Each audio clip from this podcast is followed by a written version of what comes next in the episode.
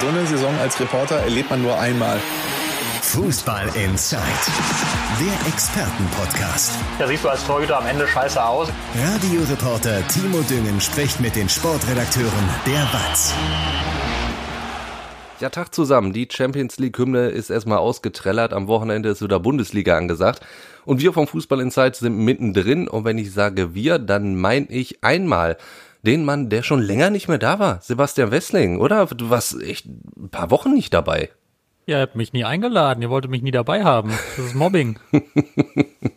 das, das, das stimmt so nicht. Das, das, das, stimmt so nicht. Nee, du hast dich hier irgendwie rar gemacht. Ich weiß auch nicht. Dann war der in Istanbul, der feine Herr und was weiß ich was alles. Also. Und ja, von und, dort, äh, wer hat von dort einen Ton eingesendet? Ja gut, das hast du gemacht. Manier? Das ja. hast du gemacht. Wunderbar. So. Wunderbar. Vor allen Dingen Island, nee, Island war Kai Schiller, ne? Glaube ich. Ja, da hat mich der Kollege über den Tisch gezogen. Der hat den schönen Teil der Reise absolviert. Ich war in Stuttgart. Ja. ja, gut.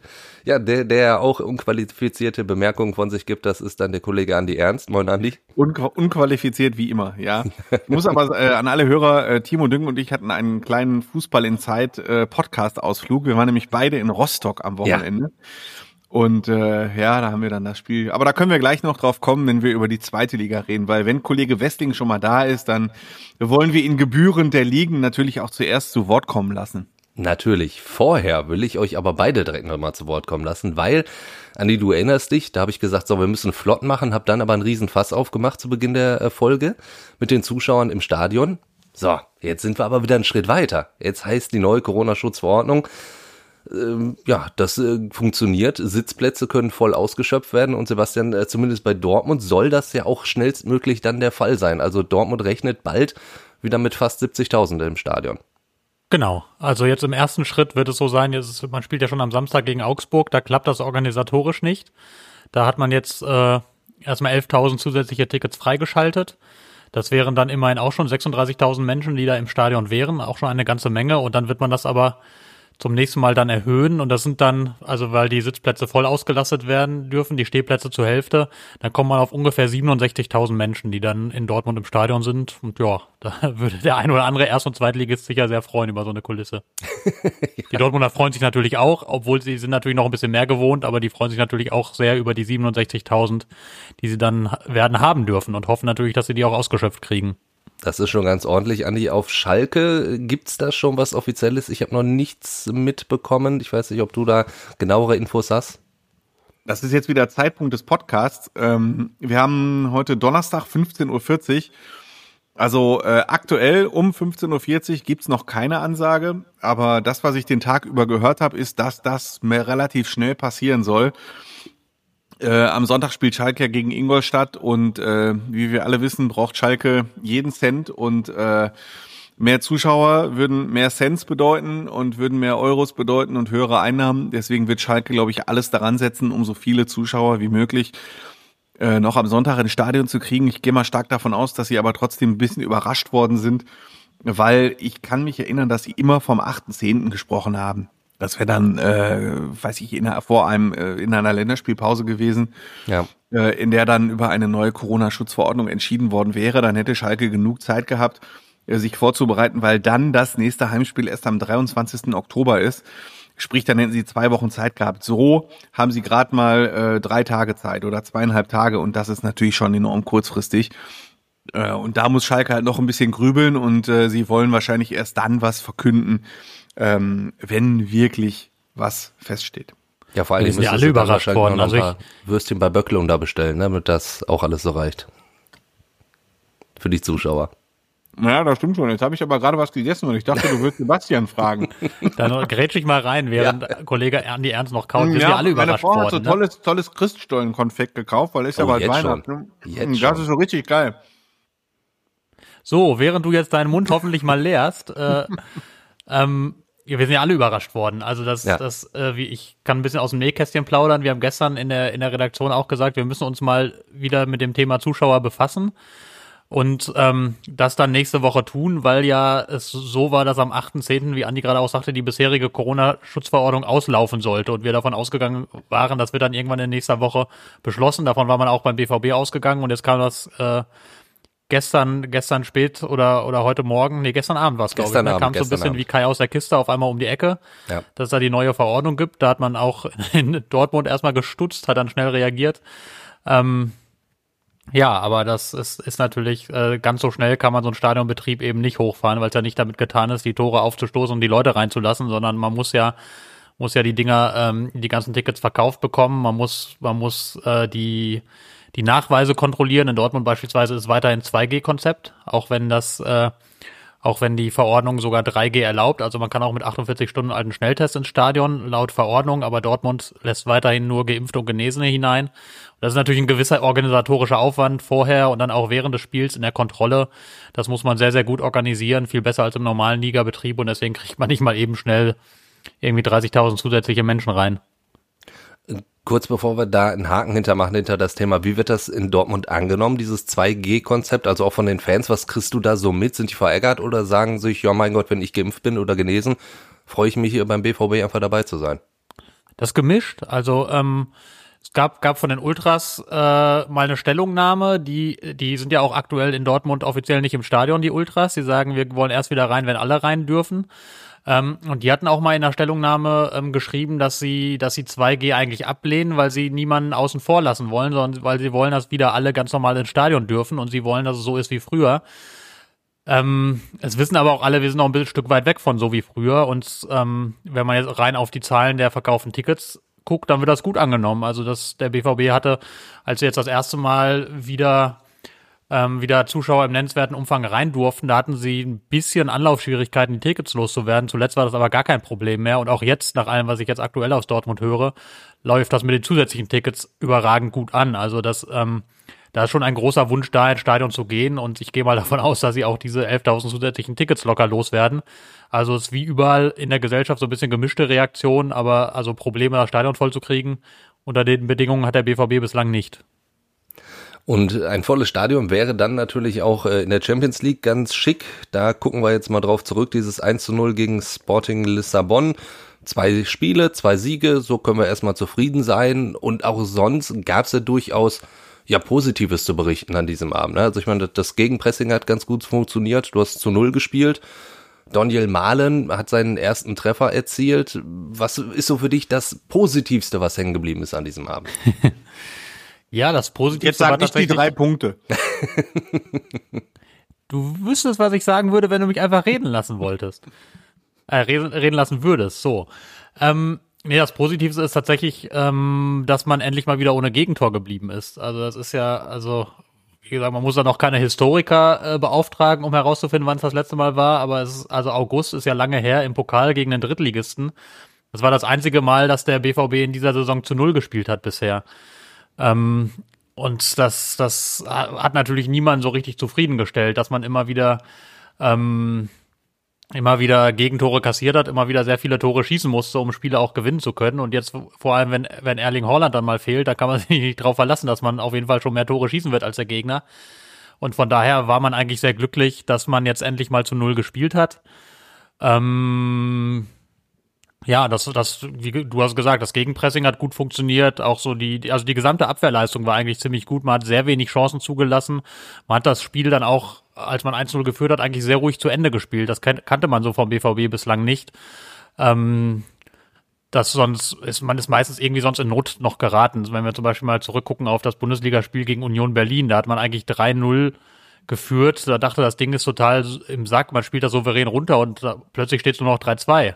Ja. Und ähm, das, das zog sich so durch alle möglichen Spiele, auch Champions League in Istanbul auch, da hat man 2-0 geführt, kassiert dann gegen Ende nochmal ein Tor und dann muss man auch nochmal zittern. Also das, das war bislang immer alles sehr wackelig, da war man jetzt erstaunlich souverän. Man muss allerdings auch sagen, dass Sporting jetzt echt nicht wahnsinnig gut war, fand ich. Also das, das ganze Spiel war eigentlich eher auf einem überschaubaren Niveau und überschaubares Niveau gilt dann schon auch für Dortmunds Offensivleistung. Also die war jetzt auch nicht so, dass sie da irgendwie, um, wie es mal ein früherer Trainer gesagt hat, die Sterne vom Himmel gespielt hätten, sondern das war schon, schon auch eine sehr durchschnittliche Offensivleistung. Natürlich dadurch zu erklären, dass Erling Haaland fehlte, dass Moda Hut früh verletzt raus musste, dass überhaupt die Personalsorgen ja groß sind in Dortmund. Ähm, von daher war das jetzt weit weg von Spektakel, war so ein klassischer Arbeitssieg. Aber den hat man in Dortmund jetzt auch mal sehr gerne mitgenommen und hofft natürlich, dass man das so, was die Defensive angeht, ein bisschen verstetigt kriegt in den nächsten Wochen. Also so ein bisschen könnte man sagen, ähm, auf dem Spiel stand Champions League drauf. Drin steckte vielleicht, ja, Conference League, so ein bisschen von der Qualität, ja. Ähm, du hast jetzt viele positive Sachen schon angesprochen, aber auch die negativen. Ich würde das alles nach und nach nochmal so ein bisschen abarbeiten wollen. Und aber erstmal da einsteigen äh, mit dem Namen, den du nicht genannt hast, Daniel Mahlen mit seinem ersten Tor. Das war, glaube ich, eine Befreiung für ihn. Da wurden ja die Minuten schon gezählt, wo ich auch sage, mein Gott, der ist ja auch gerade erst da. Also das ging mir schon ein bisschen früh los. Kam aus der holländischen Liga, dass der ein bisschen Eingewöhnungsphase braucht, war, glaube ich, zu erwarten. Ähm, wie, wie hast du ihn erlebt? War das wirklich so, so, so ein Knotenplatzer? Ich mache eine kurze Pause, um zu sehen, ob Andi Ernst was reinruft. Das ich ist nicht der Fall. Rein, keine Sorge. Der, der ruft sich eher ein Stück Christstollen noch rein, aber ansonsten sagt er nichts. Nein, nein, jetzt gerade nicht. Ich höre dir gerne zu, Sebastian. Ja, ich hatte bislang nicht den Eindruck, aber gut. ähm, ja, Daniel Mal, also das war natürlich für den eine große Befreiung. Das hat, äh, also er selbst hat nicht gesprochen nach dem Spiel, aber Axel Witzel, der, der hat mit uns kurz geredet und er sagte, er ist zu ihm hingegangen nach dem Spiel und wollte sagen, endlich, kam aber gar nicht dazu, endlich zu sagen, weil nämlich Daniel Malen ihm entgegensprang und sagte, ach, endlich. Also da hat man schon gemerkt, da fiel einiges ab von ihm. Also das hat ihn schon schon beschäftigt, dass, dass er bislang, also er hatte ja nicht nur kein Tor, er hatte nicht mal eine Torbeteiligung bislang. Ja. Und das auch ansonsten sehr wenig Beteiligung. Ich hatte vorhin, vorhin Text, vorher einen Text gemacht, wo, wo wir das mal aufgeschrieben hatten. Er hatte, glaube ich, bislang auch nur fünf Torschüsse vor diesem Spiel und irgendwie vier Torschussvorlagen oder so. Also es waren sehr überschaubare Zahlen. Da hatten selbst die Innenverteidiger teilweise mehr. Ähm, und dann von daher ist das natürlich für einen Offensivspieler wichtig, dass er endlich mal was Zählbares beiträgt zum Spiel. Und das, das, da hoffen natürlich alle, dass das jetzt dann der Knotenlöser sozusagen ist und dass, dass es ihm jetzt etwas leichter von der Hand geht, dass er jetzt etwas mehr Selbstvertrauen schöpft. Man hat aber auch in dem Spiel gesehen, muss man ehrlicherweise sagen, dass er sich immer noch schwer tut in der Abstimmung mit den Kollegen. Also er ja. ist sehr oft noch so, ich meine, man kann, ich glaube, er hat zwei oder drei hundertprozentige Chancen, die er dadurch kaputt macht, dass er halt zu früh losläuft und dann im Abseits steht, beispielsweise. Ne? Das ist so ein Klassiker. Und er hat immer noch so Szenen, wo er, wo er gefühlt mit dem Kopf durch die Wand will, wo er irgendwie den Ball nimmt, losrennt in, in drei Abwehrspieler rein und man sich fragt, ja, wo willst du denn jetzt dahin? Ähm, also das, da muss er noch ein bisschen dran arbeiten, aber man sieht schon auch immer, finde ich, dass er überragende Anlagen hat. Also der ist, der ist unfassbar schnell auf den ersten Metern, der hat einen unfassbaren Antritt. Wenn er sich so einen Ball mal vorbeilegen kann an einem Gegenspieler und dann losrennt, dann ist der einfach nicht zu halten. Der ist technisch gut. Ähm, und wenn er das jetzt endlich dann das Zusammenspiel mit den Kollegen besser klappt, wenn man sich da besser gegenseitig findet, dann kann das auf jeden Fall noch, noch sehr, sehr gut aussehen. Aber also das war jetzt ein erster Schritt, aber es war eben auch nicht mehr. Also man muss da jetzt nicht irgendwie von einer Glanzleistung reden. Davon war es dann doch ein gutes Stück entfernt. Ja, dafür ist er dann wirklich äh, oft äh, ja, hängen geblieben, tatsächlich dann noch irgendwie im Dribbling oder auch ja nicht nicht ganz so die richtigen Laufwege hat er teilweise gehabt. Das habe ich auch so wahrgenommen. Ich muss sagen, klar, ich habe das Spiel ja am, ähm, am Fernsehgerät geguckt, wenn man das so schön sagt. Du hast es im Stadion natürlich verfolgt, das Spiel. Ähm, beim Tor hatte ich erst so das Gefühl, ui, den eierte aber ganz schön rein. Benedikt Hövedes als äh, Experte hat das auch erst gesagt und dann, als man die Zeitlupe noch fünfmal gesehen hat, hat man gemerkt, oh, das war ein verdammt guter Abschluss. Der wollte den da tatsächlich mehr oder weniger genauso, ja, langsam ins lange Eck halt einfach genau reinschlänzen. Hast du das direkt so gemerkt oder hast du vielleicht auch noch am Anfang gedacht, oh, das war aber ein bisschen wackelig? Nee, oh, ist ein bisschen wackelig, das habe ich nicht gedacht. Also es ist ja immer so eine Sache im Stadion, man sitzt ja weit weg von dem, was passiert. Das, das ist ja, muss man ja fairerweise immer sagen. Also man hat, der, der große Vorteil im Stadion ist, du hast ja den, den Überblick, du siehst alles sehr gut, du hast einen ja. guten Eindruck so von der Dynamik des Spiels, so, so was so Intensität und so weiter angeht. Das sind so Dinge, die kriegst du am Fernsehen schlechter mit. Aber so eine Einzelaktion ist natürlich im Stadion tatsächlich immer so ein bisschen schwieriger zu sehen. Von daher habe ich jetzt nicht ich habe gesehen, er schließt ab. Ich habe gesehen, der gesehen, der ging rein. Also habe ich gedacht, oh, guter Abschluss. Also so diese, ähm, Ganz pragmatisch. Ich, ja, ich hatte auch nicht, ich hatte das, das Gefühl, das war als Abschluss durchaus so gewollt und das hat sich dann nach Ansicht der Fernsehbilder auch bestätigt. Also äh, ich glaube, Mats Hummels hat irgendwie auch im Interview gesagt, er hatte das Gefühl, er war nicht ganz sicher, ob er querlegen wollte oder nicht oder wie auch immer. ja. Aber das, also hat, muss dann auch anerkennen, dass das schon sehr, sehr guter Abschluss war. Also da hat man tatsächlich in der Szene gesehen, was der Junge kann. Also wie er da auch Tempo aufgenommen hat, an dem Abwehrspieler vorbeigezogen ist, dem irgendwie gar keine Chance gegeben hat, auch nur in die Nähe des Balls zu kommen. Das war schon gut. Das war andererseits vom Abwehrspieler allerdings auch sehr schlecht, dass er da so überhaupt gar keinen Zugriff auf ihn hatte. Also so eine Mischung aus beidem. Und der Abschluss war richtig gut. Also da finde ich, da kann man jetzt wenig dran meckern. dafür ist der Start für Dortmund natürlich in dieses Spiel sehr, sehr blöd gelaufen. Ich meine, direkt die Verletzung von Moda Hut. Wie schwer trifft das den BVB? Ja, in dem Spiel hat es ihn natürlich erstmal schwer getroffen, weil die Personallage ist ja alles andere als berauschend. Also Julian Brandt saß zum Glück wieder auf der Bank, der war ja gerade erst wieder fit geworden nach einer Muskelverletzung, konnte dann also rein, aber ich meine, Marco Rosa hätte sich auch mal vorstellen können, beide gleichzeitig auf dem Platz zu haben. Das ging ja nun nicht dann. Ähm, er wird jetzt also er hätte gegen Augsburg sowieso gefehlt, weil er ja gelb-rot gesehen hat im letzten Spiel. Und die Hoffnung ist da, dass er dann aber nach der Länderspielpause wieder dabei ist. Also wenn nicht im ersten Spiel, dann hoffentlich im zweiten danach. Ähm, weil er eben nur in Anführungszeichen eine Innenbanddehnung hat. Und da hatte man durchaus, hätte man durchaus Schlimmeres befürchten können. Und da waren die Sorgen durchaus auch groß in Dortmund, dass es Schlimmeres ist, weil so eine Innenbandverletzung, also er hatte ja Schmerzen im Knie im Bereich des Innenbandes, das haben die Ärzte da auch schon festgestellt. So eine Verletzung kann ja natürlich dauern. Also das, das kann, kann viele Wochen dauern. Und von daher ist das jetzt schon Glück im Unglück und man hofft eben, dass er dann nach der Länderspielpause möglichst schnell wieder zur Verfügung steht. Und das wäre auch wichtig, weil der, weil der eine gute Rolle bislang spielt in Dortmund. Der hat in allen Spielen in der Startaufstellung gestanden. Wenn ich das jetzt richtig im Kopf habe, der hat gute Leistung gezeigt. Der ist da als, als Achter in Roses System echt gut aufgehoben, weil er so eine weil er eine gute Technik hat, eine gute Dynamik, auch eine Aggressivität gegen den Ball, die ihm irgendwie in der, da tun immer alle im Moment so überrascht. Das finde ich ganz lustig, dass man immer ganz oft hört, so jetzt, oh, Moderhut, der Künstler, der kann ja auch richtig verteidigen und der so, das hat er eigentlich immer gemacht. Also ich finde, was man Moderhut nie absprechen konnte in den letzten Jahren, war, dass er total bissig auf dem Platz war und dass er wirklich in die Duelle sich reingeworfen hat. Und ich finde, der hatte immer gute Zweikämpfe und gute Balleroberungen. Ähm, jetzt hat, ist es auch offensiv deutlich besser oder was heißt offensiv? Also so insgesamt im Spiel deutlich besser und die, das Zusammenspiel mit den Kollegen klappt besser und er ist selbstbewusst und spielt auch so. Ähm, und von daher ist er sehr gut aufgehoben in Marco Roses System und es wäre natürlich ein herber Verlust, wenn er langfristig ausfallen würde, aber danach sieht es ja zum Glück nicht aus. Eine Frage, die ich dir natürlich jetzt noch stellen muss, war dieses Spiel gegen Sporting ein Beweis dafür, dass es auch ohne Erling Haaland klappt oder war es eher so ein Beweis dafür, wie sehr er fehlt dann doch in der Offensive.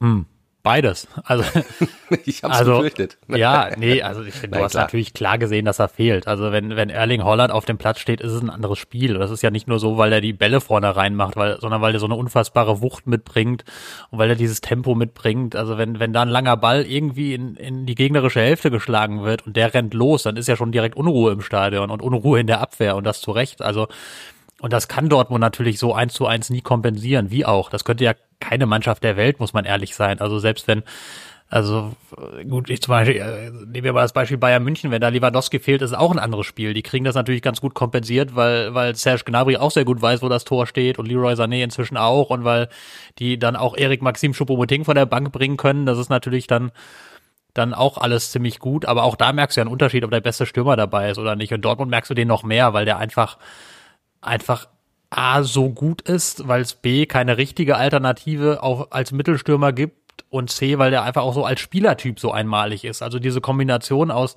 aus Größe, aus Wucht, aus Tempo, aus Willen, die findest du ja so einfach ganz, ganz selten nochmal. Und das, das lässt sich dann natürlich nicht ersetzen, aber das Spiel hat halt gezeigt, dass du trotzdem dann auf andere Art und Weise natürlich Chancen kreieren und Tore schießen kannst. Und das muss natürlich immer auch der Anspruch sein von einer Mannschaft wie Borussia Dortmund, dass du einen Erling Haaland mal in zwei, drei Spielen ersetzen kannst. Auf lange Strecke geht das natürlich nicht, aber so in einem Spiel musst du es halt mal hinbekommen. Und das hat das Spiel so ein bisschen gezeigt, aber auch noch nicht so richtig überzeugend, weil wie gesagt, so richtig viele richtig gute Chancen hatte Dortmund ja ehrlicherweise nicht. Sie haben halt eine sehr gut genutzt, haben das Spiel dann sehr gut über die Zeit gebracht. Aber auch da, ähm, das hat Marco Rose auch nach dem Spiel gesagt, muss man sich natürlich noch so ein bisschen auch noch mehr Lösungen finden, wenn Erling dann halt mal fehlt.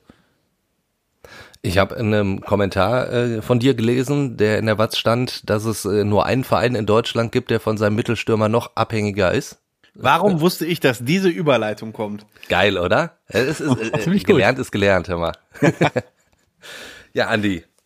Ich muss dazu sagen, äh, jetzt quatsche ich mal unsachlich rein. Oh. Nein, äh, nein, ich, äh, das ist ehrlich gesagt auch beruht nicht komplett auf Empirie, sondern war mehr ein Bauchgefühl. Aber mir ist mir und auch den Kollegen, die ich gefragt habe, ist kein anderer Club und kein anderer Spieler eingefallen, wo diese Abhängigkeit so groß ist. Aber das wird der Schalke-Experte sicher noch besser beantworten können. Ja, ich meine, also man muss ja nur auf die Zahlen gucken. 13 Tore hat Schalke geschossen, Simon Terodde hat 10, 10 davon, davon. geschossen und zwei vorgelegt. Ja. Ja, immerhin eins ohne seine Beteiligung. Ja, stimmt. Ja, Andi, äh, du du hast äh, Rostock schon angesprochen. Ich meine, wir haben da auch ähm, nicht nur ähm, ja, die, die Rückfahrt gehabt, um da noch ein bisschen drüber zu philosophieren. Wir haben direkt nach Spielende, haben wir ja wirklich äh, uns da kurz an der, an der Pressetribüne hingestellt und haben wirklich beide gesagt, so, das waren halt äh, so zwei entscheidende Szenen. Das war halt zweimal Terodde, der zur Stelle war und dann gewinnst du halt in Rostock 2 zu 0. Ansonsten müssen wir, ich würde jetzt bei Schalke erstmal mit dem Negativen anfangen, wieder sagen, so richtig viel war das noch nicht. Ich meine, gut, 2-0 gewonnen in, in Rostock, das kann man machen, das ist auch nicht so einfach. Die Atmosphäre, da wirst du ja wahrscheinlich auch noch ein bisschen was erzählen können, weil du hattest das noch nicht so erlebt. Ich hatte dir ja letzte Woche schon so ein bisschen davon berichtet, wie besonders diese Atmosphäre in Rostock ist. Aber ja, ansonsten bei, bei Schalke, so, so richtig der Funke springt irgendwie noch nicht über, außer halt bei Simon Terodde habe ich das Gefühl. Ja, ich muss wieder das Wort Heldenfußball benutzen, Ja. äh, ne, das Kollege Wessling und ich damals bei Jens Keller immer, äh, bei Jens Kellers Fußball benutzt haben. Es war halt wieder so, ne? Es gab diesmal zwei Hauptdarsteller. Ähm, die erste Halbzeit war nicht gut, das hast du schon angesprochen. Ähm, der war der Hauptdarsteller Martin Freisel, äh, der neue Torwart. Das haben wir vor einer Woche nicht thematisiert, weil es oder hatten wir das thematisiert? Ich glaube nicht, ne? Nee, da war, da stand es auch noch nicht. Äh, Es war fest. noch nicht so vorherzusehen. Das Genau. hat, glaube ich, erst an dem Abend ergeben oder am Ja. Freitag. Dieser äh, Torwartwechsel, der so nachvollziehbar war, sportlich. Vielleicht ein bisschen früh, dass man, äh, Ralf Herrmann hat jetzt nicht so viele Chancen bekommen, um konstant zu bleiben, nämlich, glaube ich, nur fünf Spiele gemacht. Ja. Davon waren jetzt nicht alle schlecht. Also in Äh, Paderborn hat er zum Beispiel eine richtig starke Leistung gehabt. Absolut, also er hat ja auch mal zu Null gehalten. Ähm, ihn jetzt schon rauszunehmen, ist schon äh, echt ein, ein starkes Stück. Und wenn man weiß, wie sensibel Ralf Fährmann ist, dann ähm, ist das schon so eine Sache, ob man das jetzt so machen muss oder nicht. Äh, beim ganzen Umfeld, also ist nicht bei allen im Umfeld gut angekommen. Ähm, ja gut, aber darüber wollte ich jetzt nicht sprechen. Jedenfalls kam Martin Freisel rein, ähm, musste in einer Szene den Rückstand verhindern. Dann hatte Schalke ab und zu mal echt Glück, dass äh, Hansa Rostock ähm, nicht genau genug gezielt hat. Äh, und die Atmosphäre war halt wirklich heftig. Also das waren 14.500 Zuschauer, äh, die einen Lärm gemacht haben, als wären 20.000 drin gewesen. Das ist eine Atmosphäre, da muss man halt erstmal bestehen und Schalke wirkte schon beeindruckt. Auch wenn Dimitrios Gramotzes nach dem Spiel äh, das alles so ein bisschen runtergespielt hat und gesagt hat, ähm, also jetzt mal ganz ehrlich, wir spielen zu Hause auch nicht nur vor 3000 Zuschauern, die leise sind. Äh, Zuschauer, die Stimmung machen, das kennen wir eigentlich und wir sind Fußballprofis, da müssen die eigentlich abkönnen. Aber es ist auch was anderes. Also wenn die Stimmung da einsetzt in Rostock, du hast ja das Gefühl, wie gesagt, das hatte ich ja auch schon angekündigt, da wenn ein Einwurf rausgeholt wird, da springt das ganze Stadion plötzlich auf. Damit begeisterst du auf Schalke ja auch nicht mehr jeden. Also es ist ja auf Schalke auch nicht mehr so, Hauptsache du packst die Grätsche aus und alle gehen zufrieden nach Hause. Das ist in Rostock schon noch so. Also ja, genau. Und ich hatte das Gefühl, dass sich einige von dieser Atmosphäre haben beeindrucken lassen. Und äh, der Trainer von Hansa Rostock hat ja auch hinterher gesagt, äh, wir haben überragende erste 40 Minuten gespielt. Da kann ich meiner Mannschaft wirklich gar keinen Vorwurf machen. Da hat einfach nur das Tor gefehlt. Also dazu sage ich, ja, wenn das jetzt überragend war, dann ähm, Weiß man viel über die Hansa Rostock Rostocker jetzt sonst eher nicht so gut. Äh, aber sie waren schon feldüberlegen und wenn Hansa Rostock da 1 zu 0 geführt hätte, wäre das so okay gewesen. Ja, und dann Also man muss ja schon Schalke sagen- ja, Sebastian. Entschuldigung, also wenn, wenn Schalke, äh, wenn, wenn Rostock einen Stürmer wie Terodde gehabt hätte, dann hätten die doch höchstwahrscheinlich dieses Spiel gewonnen. Also dann hätten die ja mindestens mal ein Tor in der ersten Halbzeit gemacht. Ja gut, die haben genau. aber nur John Verhoek. Das ist, Ja, ja, aber ich meine, das ist ja dann, dann eben der Unterschied in so einem Spiel. Also das ist, Ja. ist, ist ja ganz klar, die hatten so gute Chancen in der ersten Halbzeit, fand ich nicht nur eine, sondern eigentlich zwei mindestens, wo einer wie Terodde ein Tor draus gemacht hätte. Ja. Ähm, was halt auch ein bisschen erschreckend war, äh, Dimitrios Gamotzis wusste vorher genau, und ich meine, jeder in der zweiten Liga weiß, wie die Offensivbemühungen von Hansa Rostock aussehen. Es kommt ein langer Ball auf Verhug. Verhug nimmt den Ball an, verlängert den mit dem Kopf und trotzdem, obwohl man das wusste und genau seine eigene Abwehr hätte darauf einstellen können, konnte Verhug das machen, was er gerne macht. Ball annehmen, so wie bei der Chance, die Martin Freisel verhindern kom- musste. Äh, kommt ein langer Ball, äh, Verhug nimmt den Ball an, steckt ihn durch und einer läuft allein aufs Tor zu. Das war eine vorhersehbare Angriffssituation, die Schalke so verhindern muss. Das ist relativ klar. Aber Sebastian hat recht, äh, den Simon Terodde hatte nur eine Mannschaft und das war Schalke und ähm, ich meine, er war vorher kaum aufgefallen. Er hat keinen Ball gekriegt. Ähm, er wurde vorher von äh, zwei, drei Leuten gleichzeitig gestört. Hansa Rostock hatte das ja auch schon angekündigt. Ne? Das geht nur im Verbund und wir müssen äh, alle Verteidiger sehr aufmerksam sein. Gleiches galt übrigens auch für den Linksverteidiger. Ähm, der, der die zweite große Stärke ist Thomas Ovian. Und ähm, der Hansa Rostock hat halt super den Ball von Ovians äh, Seite wegverteidigt. Ähm, ja, und dann in der 42. Minute hatte Ovian zum ersten Mal Platz. Terodde hatte zum ersten Mal Platz, Bums 1-0. Pause, nach der Pause, Aydin, Mehmet Aydin legt vor, Querpass 2-0 und dann war das Spiel eigentlich gelaufen. Das muss man schon sagen. Ähm, ich habe dann während des Spiels auch getwittert, äh, dass ich äh, seit langem nicht mehr so entspannt äh, kurz vor Schluss oder so weit vor dem Schlusspfiff meinen Spielbericht geschickt habe in die Redaktion. Äh, ich weiß, manche Hörer hören es ja auch gerne, wenn man mal aus dem journalistischen Alltag erzählt. Es ist ja so, dass wir zum Schlusspfiff, damit alle Leser ähm, sofort informiert sind, haben wir immer die Noten online und den Spielbericht online. Und wenn sich in der Schlussphase noch was tut oder wenn das Spiel unentschieden steht, dann ist das immer so ein ziemliches Wabonk-Spiel äh, in welche Richtung man das, den Spielbericht schreibt und ist Übungssache, aber halt immer wieder Nervenkitzel, vor allen Dingen, wenn Kollege Westling beteiligt ist, weil Kollege Westling hat eigentlich immer Spiele, die äh, relativ äh, kurzfristig in der Nachspielzeit noch umgedreht werden. Äh, Schalke war in letzter Zeit da sehr eindeutig, ähm, aber dass ich so entspannt bei einer Schalker Führung einen Spielbericht schreiben konnte, das ist äh, so wie über zwei Jahre her. Und nach diesem 2 zu 0 war klar, Hansa Rostock hat jetzt nicht mehr die Qualität, um die Nummer noch umzudrehen.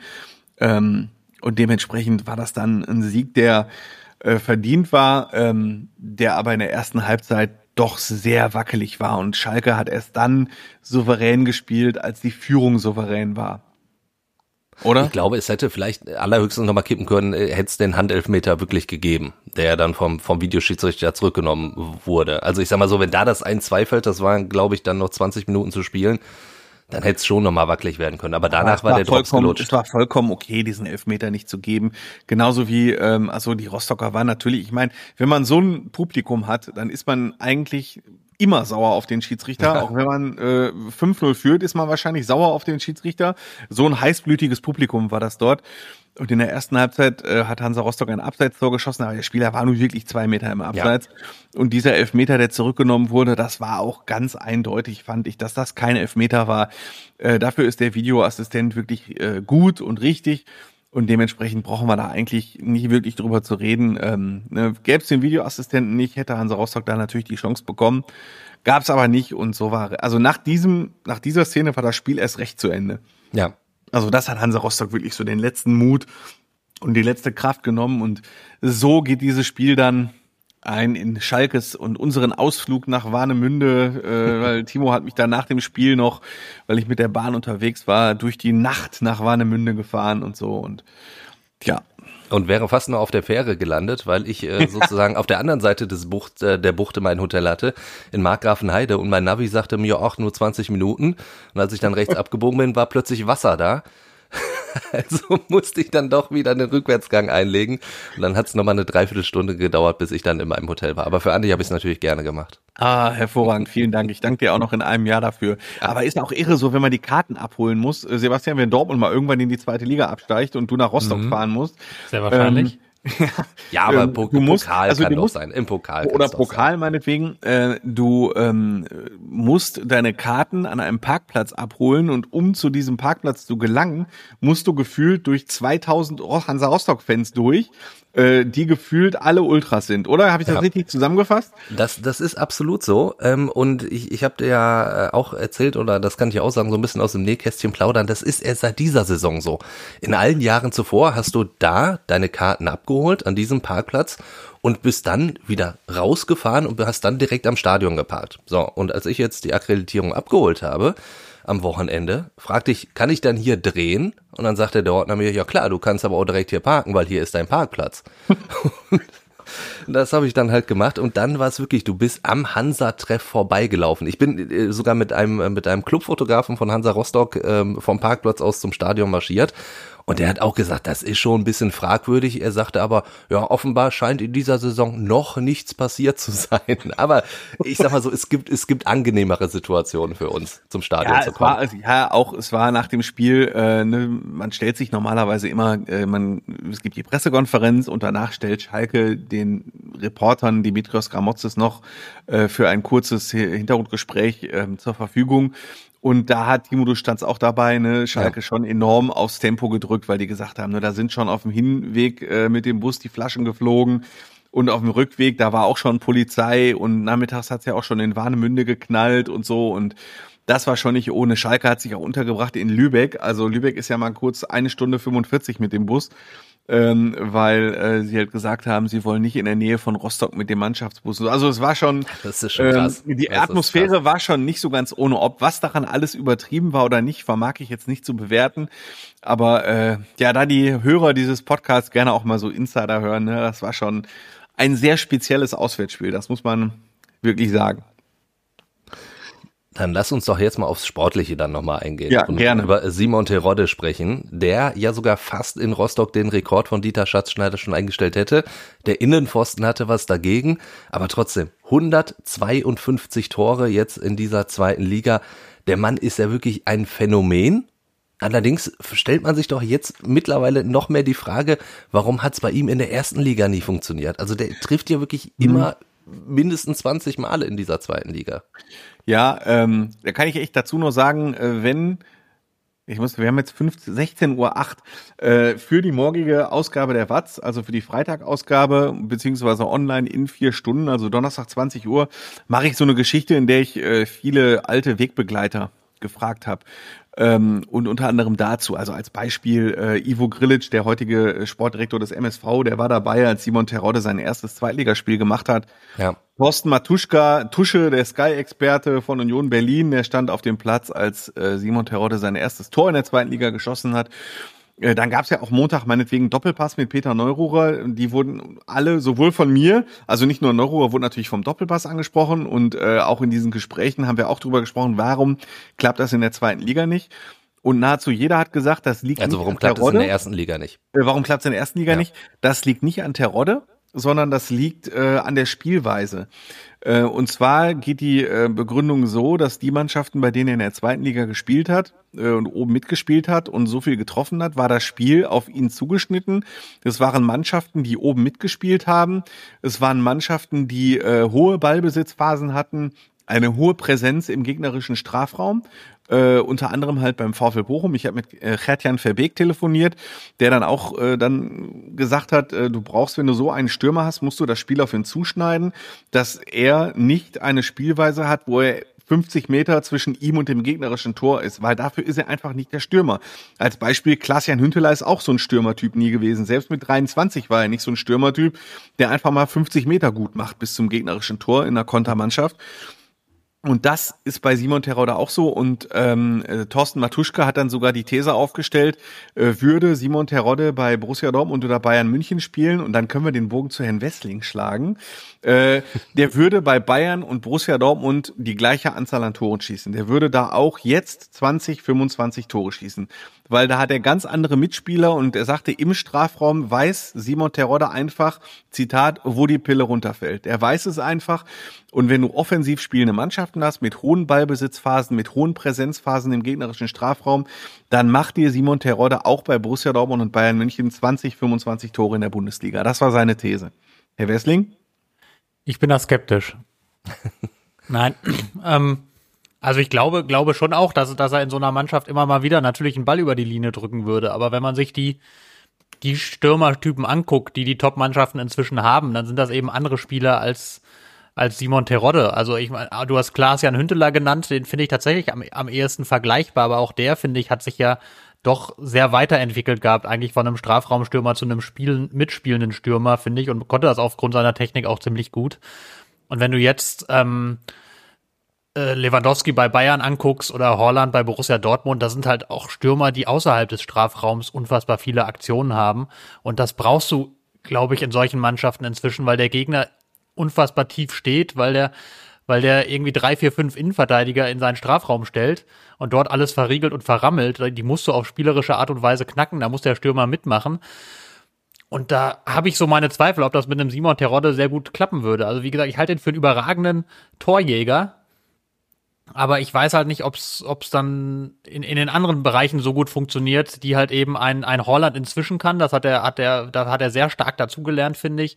Die halt eben ein Lewandowski seit Jahren auf unfassbarem Niveau verkörpert und auch in jeder anderen Spitzenmannschaft hast du eben Stürmer, die mehr machen, als nur am Ende den Ball über die Linie zu drücken. Das ist halt, glaube ich, einfach der, auch ein Faktor, warum er dann am Ende nicht in der in einer Erstligaspitzenmannschaft auch nie gespielt hat. Ne? Also man Ich hätte, gerade sagen, die hätten ihn ja holen können. Also Genau. ein BVB hätte ihn ja holen können. Der wäre ja bezahlbar gewesen, logischerweise, und alle anderen auch. Aber da gibt's dann eben auf dem Niveau Stürmer, die einfach dann noch kompletter sind in dem Paket, die mehr können, die auch mehr können müssen. Also beim, beim BVB zum Beispiel ist es immer von jeher wichtig, dass der Stürmer auch außerhalb des Strafraums funktioniert. Das war auch ein Grund, wo zum Beispiel, warum man Michi Batshuayi damals nicht gehalten hat, weil man gesagt hat, ja, der ist einfach taktisch außerhalb des Strafraums nicht gut. Der, der hilft uns da nicht, nicht weiter. Und obwohl der auch ein guter Abschlussstürmer war. Also jetzt Und zu Simon Terodde, also es wird ja auch immer wieder betont und Gramozis macht äh, das in letzter Zeit, lobt er ihn quasi nie für seine Tore, sondern für seine Arbeit, die er nach hinten verrichtet. Für seine defensive Arbeit. Ne? So, das übersieht man schnell. Matuschka hat das auch übrigens angesprochen. Er sagte, das ist ja bei dem nicht nur so, ähm, der steht nicht nur vorne, Zitat, und blubbert dann ein bisschen rum, wenn er keine Bälle kriegt, sondern der arbeitet auch ganz, ganz viel mit nach hinten und ähm, ich meine, dass er auch ein Spielverständnis hat, sieht man, dass er halt auch zwei Tore vorgelegt hat. Im Pokalspiel gegen Villingen hat er auch zwei Tore vorgelegt. Das waren auch echt zwei tolle Vorlagen. Ne, Villingen bindet äh, nach einer Ecke drei Spieler im Strafraum, äh, kommt trotzdem aus irgendwelchen Gründen an den Ball, sieht genau, ah wunderbar, da steht Rodrigo Salazar frei, legt den Ball perfekt auf den richtigen Fuß und der donnert den Ball dann halt rein mit 180 km/h. Äh, Also er hat schon auch ein gewisses Spielverständnis, nur wenn ich das mal mit Bayern München jetzt vergleiche, der Backup für Lewandowski ist Choupo-Moting. Und Choupo-Moting hat technisch halt noch was, noch ganz andere Sachen drauf als zum Beispiel äh, Simon Terodde. Ich weiß Und jetzt auch nicht. deutlich mehr Tempo. Das ist ja auch Und- in der ersten genau. Liga, finde ich, ein echter Faktor. Also da, ich meine, ich will jetzt nicht sagen, dass Terodde langsam ist, aber im, im Vergleich jetzt zu, zu den Top-Stürmern, Lewandowski, Holland, auch Choupo-Moting, der Bayern-Backup, da fehlt ihm halt dann doch etwas. Das ist natürlich auch in der ersten Liga noch viel entscheidender als in der zweiten. Ja, also vielleicht wäre er so eine Art Pizarro, als der damals mit 35 zu Bayern München zurückgegangen ist. Und den stellst du dann auf, meinetwegen gegen Augsburg, gegen Mainz 05, gegen Bochum, gegen Reuter Fürth oder so. Dann kommt er wahrscheinlich auch auf seine C und im DFB-Pokal so, so ein bisschen halt in den ersten zwei, drei Runden, dann kommt er wahrscheinlich schon auf seine 10, 15 Pflichtspieltore bei den Bayern oder bringst den rein gegen Kiew in der 70. Minute oder so. Dann schießt er auch nochmal das 5-0. Das würde ich schon sagen. Aber dass er jetzt die ganze Saison ein Top-Backup bei Bayern München wäre im aktuellen, in der aktuellen Lage. Oder dass er, Erling Holland fällt bei Borussia Dortmund aus und dann lässt Marco Rose halt Simon Terodde stürmen. In der jetzigen Situation, dann glaube ich nicht, dass es Borussia Dortmund deutlich besser gegangen wäre und wir die gleichen Fragen gestellt hätten, so nach dem Motto, geil, Holland fällt aus, dafür Dortmund ja Terodde. Das würde ich jetzt eher in Frage stellen. Kann sein, dass er ein super Ersatz wäre, würde ich aber genauso wie Sebastian sehen, boah, das ist jetzt ein bisschen zu hoch gegriffen. Damit ist, hat sich die Frage ja schon erledigt. Es, es gibt ja sogar Stimmen, die gesagt haben, mein Gott, wir haben ja keinen Mittelstürmer in der deutschen Fußballnationalmannschaft, so einen richtigen. Dann könnte man doch Simon Terodde nochmal nominieren. Habe ich auch äh, gehört, gelesen, ist natürlich dann weit drüber. Ja, ist natürlich von daher interessant, weil du so einen Stürmertypen natürlich absolut nicht hast. Das, das, das stimmt ja. Ähm, das, ich meine, Löw hat das ja so ein bisschen vor der EM versucht, dadurch zu kompensieren, dass er Kevin Volland mitgenommen hat, der ja so ein bisschen so der Typus Mittelstürmer ja wenigstens ist. Aber da Gut, dann hat er am einen Ende- Linksverteidiger spielen lassen am Ende, Ja, wenn er das, eingewechselt das wurde. gut, da, darauf möchte ich jetzt nicht mehr groß eingehen, das war tatsächlich sehr skurril, aber ähm, nee, aber grundsätzlich ähm, reicht es dann auch einfach nicht ein kantiger Mittelstürmer zu sein. Also ich meine, da reden wir jetzt mal über noch ein ganz anderes Niveau. Und da ist, da ist die Luft dann einfach schon sehr dünn. Und da hast du dann, ich meine, da hast du zum Beispiel den Serge Gnabry, der, der ist nicht so groß und nicht so wuchtig und so, den würde ich aber jederzeit einfach vorziehen, weil das einfach so ein überragender Fußballer ist. Ich meine, auch Timo Werner, auch der jetzt bei Chelsea nicht so viel zum Zug kommt, aber den schätzt Hansi Flick total und das auch nicht ohne Grund. Und du hast so viel offensive Qualität, auch Ähm, da, das, da sehe ich jetzt ehrlich gesagt, also klar hat das irgendwie Charme zu sagen, ja, den kannst du dann irgendwie mal in der 80. Minute reinwerfen, wenn gar nichts anderes geht und vielleicht drückt er eine Flanke über die Linie. Aber das reicht dann, glaube ich, einfach auf dem Niveau dann doch nicht mehr. Also es ist irgendwie eine charmante Idee, aber ich, ich meine, und jetzt ist sowieso in dem Alter wird er jetzt nicht mehr von Flick nominiert, um den Neuaufbau der Nationalmannschaft voranzutreiben. Das ist sowieso vorbei. Ähm, ja, gut, also ich kann verstehen, wie man auf den Gedanken kommt. Bitte? Er sagt ja immer, die Besten sollen spielen, also unabhängig vom Alter. Wenn er, wenn er davon überzeugt wäre, dass Simon Terodde der beste deutsche Mittelstürmer ist, dann könnte er es ja rein theoretisch machen. Ja, dann würde Simon Terodde aber halt auch nicht beim FC Schalke spielen, so ehrlich muss man dann halt auch sein. Ja. Also das, von daher, ähm, es ist eine charmante Idee, aber da gibt's einfach so viele Offensivspieler, die besser sind, auch wenn sie vielleicht keine klassischen Mittelstürmer sind. Trotzdem, den Rekord wird er einstellen in dieser Saison. Ich glaube, da können wir uns ganz, ganz sicher sein. Er wird ihn wahrscheinlich auch brechen. Andi, wann ist es soweit jetzt schon gegen Ingolstadt? Ja, er war jetzt ein bisschen angeschlagen ähm, diese Woche und äh, der sagen wir so, das ist so eine Mischung aus ähm, angeschlagen sein und wir packen den Spieler, auf den es bei uns ankommt, so ein bisschen in, in Watte. Der hat in der vergangenen Trainingswoche zwei Tage verpasst, äh, offiziell aus privaten Gründen. In dieser Woche hat er äh, einen Trainingstag verpasst und sonst halt auch nur ein bisschen trainiert, weil er einen Schlag auf die Wade bekommen hatte in Rostock. Ähm, also er, also das erinnert mich so ein bisschen an einen Kreisligastürmer, an den besten Kreisligastürmer, den die Mannschaft hat. Und jemand sagt mal, hör mal, pass auf, äh, halte dich während der Woche, Woche ein bisschen fit. Hauptsache du kommst, stehst Samstag um 15 Uhr auf dem Platz.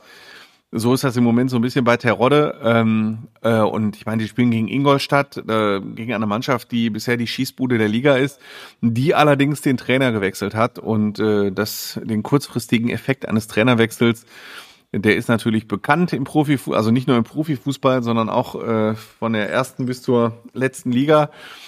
Keine Ahnung, was das auslöst, zumal Schalke bisher zu Hause nicht gut gespielt hat. Ähm, von den vier Siegen war nur einer zu Hause, drei auswärts. Ähm, sie haben zu Hause wirklich nur gegen Düsseldorf gewonnen und das war ein Sieg, der auch ganz lange äh, auf der Kippe stand. Sie müssen noch beweisen, dass sie diesem Druck in Heimspielen standhalten können. Aber mein Gott, statistisch, sie spielen gegen die Schießbude der Liga. Simon Terod hat bisher in jedem Zweitligaspiel äh, in dieser Saison getroffen und es war nicht mal bisher ein Elfmeter dabei. Das muss man das auch mal sagen. Lewandowski schießt ja immer 41, hat 41 Tore geschossen, da waren da bestimmt auch sechs oder sieben Elfmeter dabei. Und äh, nicht mal das hat Schalke und, und Simon Terodde bisher benötigt. Dementsprechend würde ich sagen, einstellen, das müsste eigentlich jetzt Sonntag schon klappen. Wenn wir schon beim Wochenende sind, können wir direkt tippen, würde ich behaupten. Und äh, starten dann natürlich wieder äh, ganz, ganz oben äh, bei Borussia Dortmund gegen den FC Augsburg, Sebastian. Ja, einer der Lieb Dortmunder Lieblingsgegner. Irgendwie tut man sich gegen die oft schwer. Ich glaube aber nicht, dass man es dieses Mal auch tun wird. Spannende Frage ist ja, kehrt Erling Holland zurück? Ähm, man weiß es noch nicht genau. Es soll sich jetzt äh, so am Freitag, vielleicht auch erst Samstag klären. Der hat ja ein ziemliches Ei im, im, im Oberschenkel immer noch. Ähm, ja, wenn, wenn der dabei ist, ist es sowieso eine klare Sache. Auch ohne ihn, glaube ich, funktioniert es. Ich tippe da, auch weil ich Augsburg einfach in dieser Saison nicht sehr überzeugend finde, auf ein 2 zu 0. Jetzt hat er mir meinen Tipp geklaut, weil äh, der FC Augsburg hat ja in sechs Spielen erst zwei Tore erzielt. Ähm, und das ist ja, also die spielen wirklich echt nicht so wirklich überragend. Ähm, könnten vielleicht Glück haben, dass sie drei Mannschaften finden, die noch schlechter sind, aber äh, das läuft ja bei denen gar nicht. Ich denke mal, das wird auf jeden Fall 1 zu 0 und äh, dann wird's ein 3 zu 0. Jetzt hast du meinen Tipp weggenommen. Dann äh, muss ich ja, dann muss ich ja sagen 4 zu 0. Äh, setze darauf, dass, dass Haaland dann doch fit genug ist und dass er dann wie einst bei seinem Debüt direkt doppelt trifft gegen Augsburg. Äh, ja, Andi, du, da muss ich ja fast in, in diese Wunde jetzt reinbohren. Du hast gesagt, Augsburg könnte davon profitieren, dass es ein paar Mannschaften gibt, die schlechter sind in der Liga. Zählt der VfL Bochum dann dazu? Jetzt in Leipzig wird's auch nicht einfach. Selbstverständlich nicht. du erwartest doch keine ernsthafte Antwort von mir auf diese Frage. Ja. doch eine ernste ähm, Antwort. Ich weiß nur, es fällt mir in dem Spiel schon, muss ich zugeben, ein bisschen schwer an meiner äh, Regel, ich tippe niemals gegen Bochum festzuhalten. Äh, aber ich würde sagen, Leipzig äh, hat es ja auch nicht so leicht gehabt in dieser Saison. Jetzt wieder so eine schmerzhafte Niederlage in der Champions League. Ähm, ich weiß früher, so in den 30 VfL Bochum Jahren, dauerhaft in den unabsteigbar Jahren, hieß es immer, ähm, bist du in einer Krise, spielst du am besten gegen den VfL Bochum und dann kannst du dir dann den Frust von der Seele schießen. Ähm, ob das Leipzig diesmal gelingt. Ich weiche nicht von meiner Regel ab und sag 1 zu 1. Das, das entlockt Sebastian schon ein äh, Lächeln. Ja, da ich diese Regel nicht habe, ähm, habe ich da auch weniger Schwierigkeiten und ich glaube, das gibt aus Bochumer Sicht, ähm, ich glaube, die werden ein Tor machen gegen Leipzig, das wird aber nicht reichen, das wird ein 1 zu 3. Also ich sehe leider auch für den VfL relativ schwarz und tippe auf ein 3 zu 0 von RB Leipzig gegen den VfL. Es tut mir sehr, sehr leid, aber ich, ich befürchte, das wird so ablaufen. In der zweiten Liga, ja, Schalke gegen Ingolstadt. Äh, Würde ich loslegen und da auf ein 3 zu 1 für Schalke tippen. Ähm, ich sag 2 zu 1. Ah, den Oma-Tipp wollte ich eigentlich nehmen. ähm, Und dabei ist Marian Laske gar nicht dabei. Also Ja, der Mann, der immer 2 zu 1 tippt. Äh, ja, was mache ich denn dann? Spielen die zu 0 gegen Ingolstadt? Ich weiß es nicht. Ja, komm, Schalke spielt zu 0 und gewinnt dann allerdings, ja, doch 2-0 und Terodde knackt den Rekord. knacken, also direkt brechen oder einstellen. Also zwei Tore. Ja, sagen wir erstmal einstellen. Also ich lehne mich jetzt nicht zu weit aus dem Fenster, aber einen wird er auf jeden Fall machen. Dann gehen wir in die dritte Liga. Der MSV Duisburg gegen Meppen.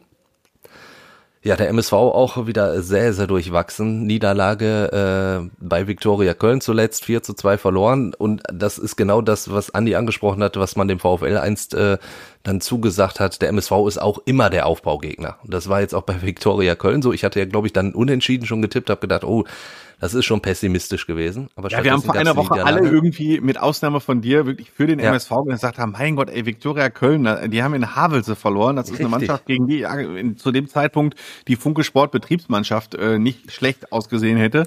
Ähm, und Viktoria Köln verliert dort, das kann der MSV gar nicht verlieren. So war Ja. zumindest äh, mein Gedanke. Und als ich dann wirklich den Live-Ticker aufgerufen habe, um äh, mal ein paar Punkte einzufahren, äh, ich, ja, das gibt's doch nicht. Die können doch nicht gegen Viktoria Köln verlieren.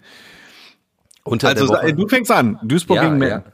Duisburg gegen Meppen. Also unter der Woche gab es ja auch noch dann äh, Niederrhein-Pokal gegen äh, Kreisliga A äh, Verein gegen Hamburg. Und da gab es ein 5 zu 0. Pff, auch eigentlich zu wenig, fast gegen, ähm, gegen Kreisligisten. Jetzt äh, rede ich viel drumherum. Ich tippe auf ein 1 zu 1. Ich traue dem MSV noch nicht so richtig zu, dass er so richtig in die Spur kommt, leider. Ja, ich glaube auch an Unentschieden. Der MSV hat noch keins in dieser Saison, wenn ich es richtig, Richtig, im richtig. Kopf habe. Es wird Zeit für das erste und ja, gegen Meppen. Ich glaube, es gibt sogar ein ganz schlimmes 0 zu 0 Gewürge. Äh, so, dann wähle ich den Marian Laske Luschentipp. 2-1 für Duisburg. Zum zweiten Mal in Serie, möchte ich anmerken.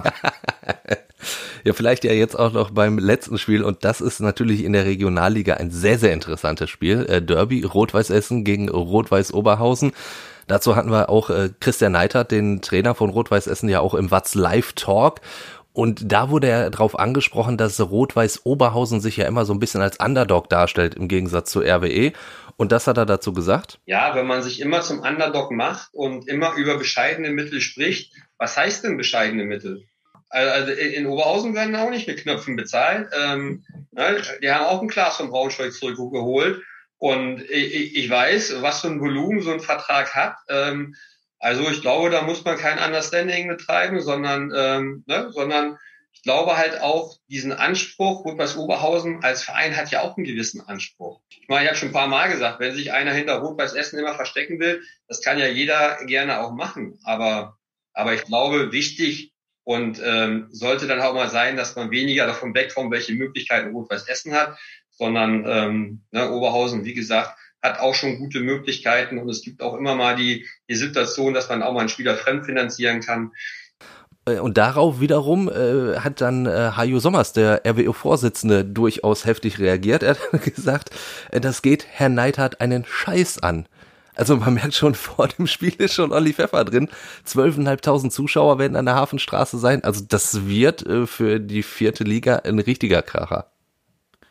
Ich möchte dazu mal einmal ganz kurz sagen, ich würde mir so sehr wünschen, wenn sich das auch in der Bundesliga einfach mehr trau trauen würden, einfach mal was stimmt. rauszuhauen. Also wäre natürlich für uns als Journalisten überragend, aber ähm, habe ich schon oft drüber gesprochen, auch mit Leuten aus der Bundesliga. Also ja eigentlich, wenn man ehrlicherweise ist, ist die Bundesliga inzw- inzwischen ein großer Entertainment-Betrieb. Ja. An ganz Und vielen Stellen. gebügelt. Und ab und an könnte man ein bisschen mehr nach den Regeln dieser äh, der Entertainment-Branche dann auch leben, finde ich. Und dann einfach auch mal vor dem Spiel sagen, ja komm, wir hauen die weg oder was wollen die eigentlich von uns, diese, also ich, das traut man sich ja so selten, weil man es dann um die Ohren gehauen bekommt. Kann ich auch irgendwie nachvollziehen. Andererseits, mein Gott, wenn ihr verliert, bekommt ihr es eh um die Ohren gehauen. Und das finde ich eigentlich immer sehr erfrischend, wenn man dann jetzt erlebt, ein Hajo Sommers, äh, der da, äh, der sich sowieso nichts scheißt, um es mal deutlich zu sagen, und dem total egal ist, was andere von ihm denken, und der immer mal wieder sowas raushaut. Und ich, gut, ich weiß jetzt nicht, wie die Kommunikationsabteilung von, von Rot-Weiß Essen da gesessen hat, als dieser Livestream lief. Die werden vermutlich zwischendrin ein bisschen nervös geworden sein. Weil Herr Neider da das ein oder andere rausgehauen hat, was, was in einem schriftlichen Interview sehr oft dann der Autorisierung zum Opfer gefallen wäre. Aber ich würde es mir wünschen, wenn es öfter passieren würde. So, das, das äh, am Rande und jetzt will ich, Und dann ich vielleicht auch nochmal den, den Watz Live Talk kann man sich natürlich auch weiterhin angucken, ne? Also, äh, weil Ja, er halt auch klare noch mehrere Empfehlung. Sachen rausgehauen hat. Genau, findet man auf Facebook, findet man auch auf, auf watz.de und ja, da ist ist nicht so schwer, den zu finden und klare Empfehlung, den anzugucken, war finde ich, sehr, sehr erfrischendes Gespräch. Jetzt aber zu deinem Tipp. Ja, äh, jetzt, nachdem ich für mehr Mut plädiert, äh, plädiert habe, nehme ich den 2 zu 1 Luschentipp für. RWE. Andi. Ich finde es einfach auch irre. Mein Gott, 12.500 Zuschauer. Es gibt ja immer mein Beispiel, das habe ich glaube ich auch schon mal erwähnt, äh, Hoffenheim gegen Mainz. Ne? Da hätten 15.000 Zuschauer reingekonnt und äh, da waren 8.300 Zuschauer drin. Ähm, das sagt ja alles. Und ich glaube, RWE gegen RWO, selbst wenn äh, keine Corona-Pandemie wäre und selbst wenn die Hafenstraße nicht äh, so eine Kapazität 50.000 hätte, dann wären wahrscheinlich auch die zu diesem Spiel gekommen. Ähm, und äh, da mir Luschentipps vorgeworfen werden, werde ich da mal mutig und sag, RWO überrascht und gewinnt 1-0. Oh.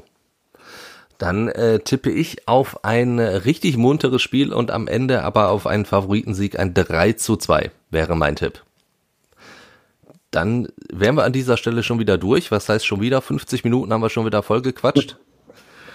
Oh ja. Da, dabei, dabei sind wir gar nicht nostalgisch geworden, Andi. Also das äh, muss man dann vielleicht auch mal Komm, ein bisschen, bisschen gelabert haben wir auch, aber mein Gott, wir wissen ja durch die Rückmeldungen, Achtung, jetzt kommt wieder ein Übergang zu den Möglichkeiten, wie man uns kontaktieren kann. Wir wissen ja durch die eine oder andere Rückmeldung, die ich auch über Twitter bekomme, ne, dass die Leute sowas auch mögen, wenn man mal einfach mal ein bisschen Quatsch vom Spielfeldrand erzählt, ne? So sieht's aus. Könnte alles auch loswerden, zum Beispiel eine WhatsApp-Nachricht schicken. Die Nummer findet ihr in den Show Notes oder natürlich äh, die E-Mail-Adresse haben wir auch hallo at fußball-insight.com. Da könnt ihr auch immer alles loswerden, was euch da auf dem Herzen liegt. Und dann würde ich sagen, hören wir uns nächste Woche wieder. Bis dahin, schö. Und tschüss. Und tschüss. Fußball Inside, der Expertenpodcast von den Lokalradios im Ruhrgebiet und der Watz. Jeden Donnerstag neu, überall, wo es Podcasts gibt.